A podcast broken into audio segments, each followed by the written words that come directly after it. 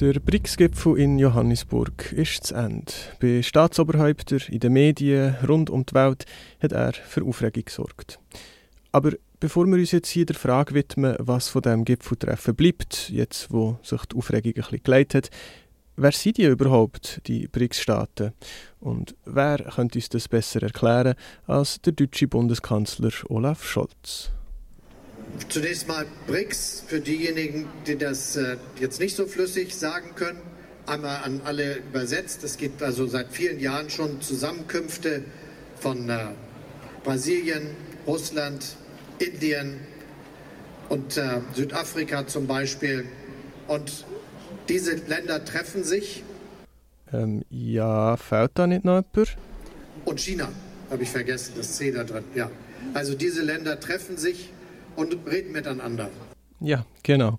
Und äh, ab nächstem Jahr wird es noch komplizierter, weil die Staatengruppe BRICS wird erweitert. Zu den bisherigen Mitgliedern kommt mit Argentinien ein weiteres lateinamerikanisches Land dazu, dann zwei weitere vom afrikanischen Kontinent, Ägypten und Äthiopien, und ganze drei aus dem Nahen Osten, nämlich Saudi-Arabien, der Iran und die Vereinigten Arabischen Emirate man muss sich bewusst machen, nach der Erweiterung der BRICS repräsentieren sie 37 Prozent der weltweiten Wirtschaftsleistung und 46 Prozent der Weltbevölkerung.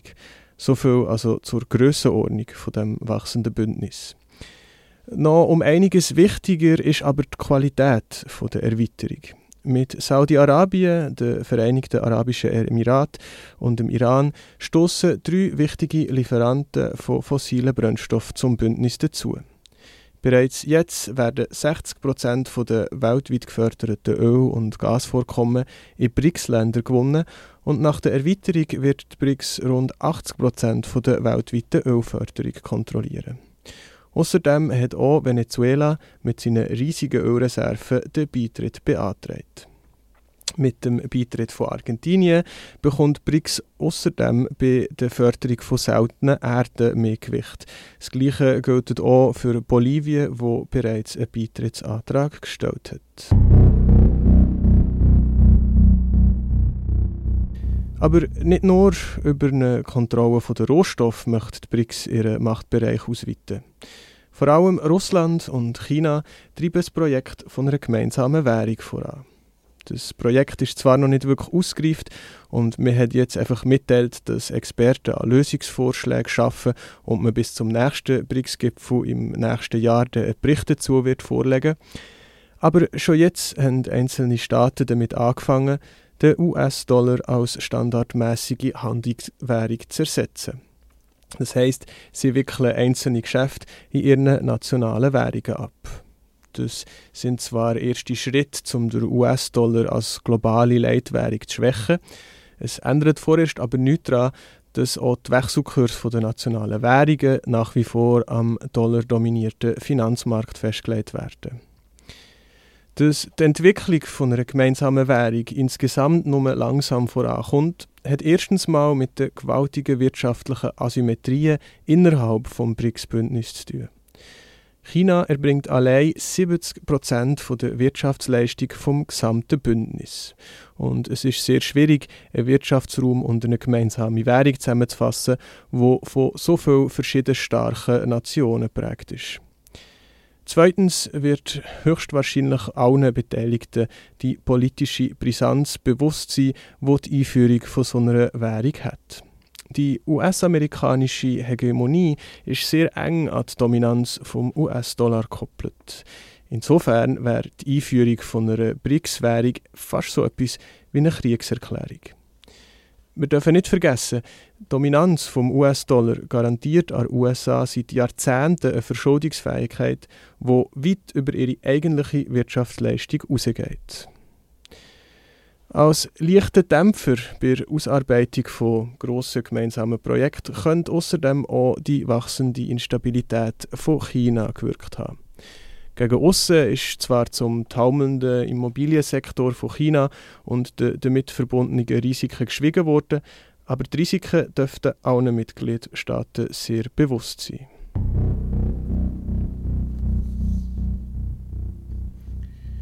Bei all dem muss man sich auch fragen, was eint eigentlich die verschiedenen BRICS-Staaten?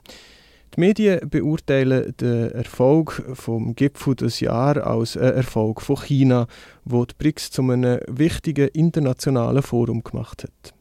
Aber immer wieder hat man auch lesen, zum Beispiel in der Financial Times, dass die BRICS im Gegensatz zu der G7 keinen inneren Zusammenhalt hat.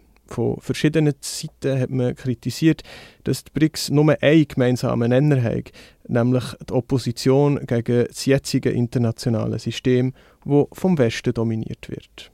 Aber was sagt da eigentlich der chinesische Präsident Xi Jinping dazu?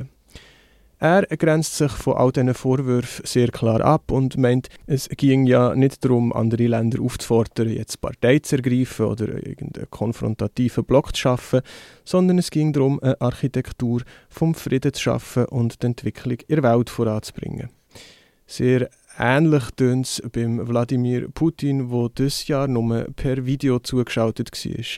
Er betont die große Rolle vom Gipfel bei der Förderung vom gegenseitigen Handel und bei den Investitionen, bei der Stärkung der Kooperation und bei der Ausweitung vom Dialog der Wirtschaftsgemeinschaften. Dem stimmt auch der indische Premierminister Modi zu. Er betont die wichtige Rolle der BRICS in einem Klima von zunehmenden wirtschaftlichen Herausforderungen und bei der Bewältigung von Spannungen und Streitigkeiten. Aber wir sollten uns von all diesen schönen und blumigen Worten nicht täuschen. Es stimmt schon, die BRICS wird zur Bedrohung für die jetzige vor USA dominierte Ordnung. Das zeigt sich ja auch nicht zuletzt an den Reaktionen von bürgerlichen Leitmedien im Westen. Ganz ähnlich wie zum Beispiel die Financial Times meint auch die NZZ, an den BRICS-Staaten fehlt es an einer gemeinsamen Vision und es ist einfach irgendein heterogener Club mit divergierenden Interessen. Man hat es bei BRICS eigentlich mit einer Plattform zu tun, die dazu da ist, gegen Westen zu schimpfen.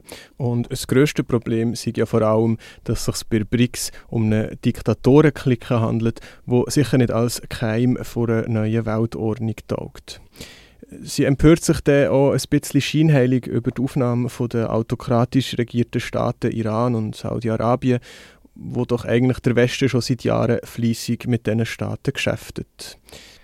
Aber etwas Wahres ist natürlich schon dran an der Kritik der sich jetzt bedroht fühlenden westlichen Staaten. Es handelt sich bei den BRICS um ein Bündnis von kapitalistisch organisierten Nationalstaaten, wo mal mehr und mal weniger autokratisch geführt werden.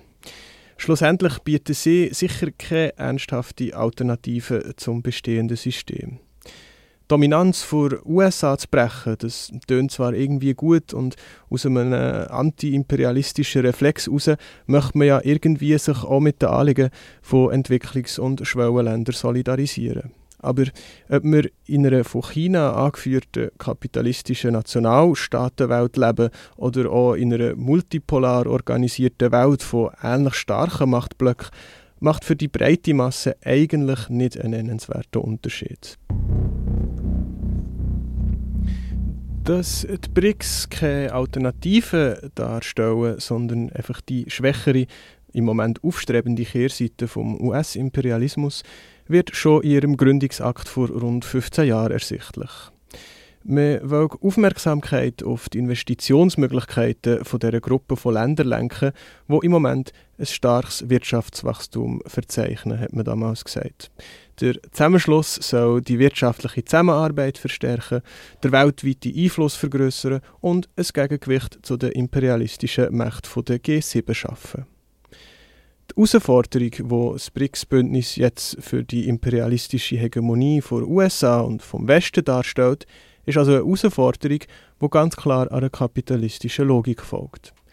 Die Länder vom Bündnis zielen nicht darauf ab, die Macht der arbeitenden Menschen in ihrem Land zu vergrößern oder irgendetwas Ähnliches, sondern sie wollen ihre eigene Position innerhalb der internationalen Kapitalbeziehungen ausbauen.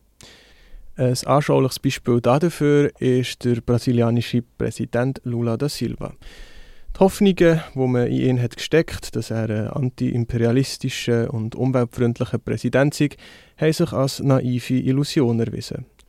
Er unterstützt inzwischen Ölförderungsprojekte im Amazonasbecken, wo vor allem auch chinesische Unternehmen beteiligt sind, wo genauso wie US-Unternehmen weiterhin die Umwelt zerstören und ihre Profite steigern. Es ist also wichtig, sich bewusst zu machen, dass die Herausforderung, die die BRICS für die grossen imperialistischen Mächte im Moment darstellen, sie nicht automatisch zu einem Verbündeten der Unterdrückten macht. Die BRICS schafft im Moment eine Illusion, dass Beziehungen und wechselnde Bündnisse zwischen bürgerlichen Staaten einen Weg zur Befreiung der Menschen könnten bieten Und dem sollten wir auf jeden Fall ganz fest misstrauen.